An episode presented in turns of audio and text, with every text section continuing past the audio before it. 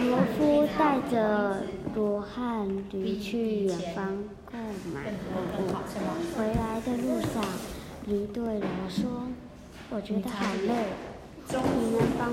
一点东西吗？”确认一下，驴子转头过去，假装没听见。